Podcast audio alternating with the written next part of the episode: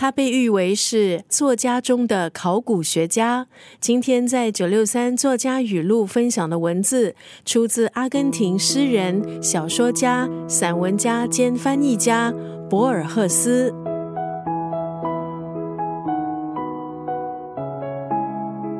博尔赫斯出生于布宜诺斯艾利斯，一个有英国血统的律师家庭。他在日内瓦上中学，在英国剑桥修读大学，掌握英文、法文、德文等多种语言，作品也涵盖多个文学范畴。以拉丁文隽永的文字，还有深刻的哲理，虏获世界各地的读者。他在一九三五年出版第一部短篇小说集《恶棍列传》，奠定他在阿根廷文坛的地位。博尔赫斯全集。收录了他的小说作品，讲述世界各地恶棍的故事，有美国南方贩卖人口的不法分子，纽约的黑帮头目，冒名想要顶替望族子弟的英国流浪汉，中国清朝的女海盗寡妇，还包括日本江户时代被复仇的李官，吉良上野介，真实的历史背景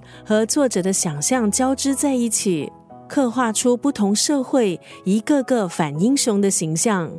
今天在九六三作家语录就要分享博尔赫斯全集当中的这一段文字：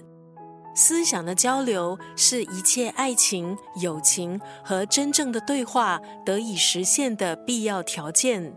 两颗志趣相投的心灵产生了碰撞，双方都能从这种碰撞中受益无穷。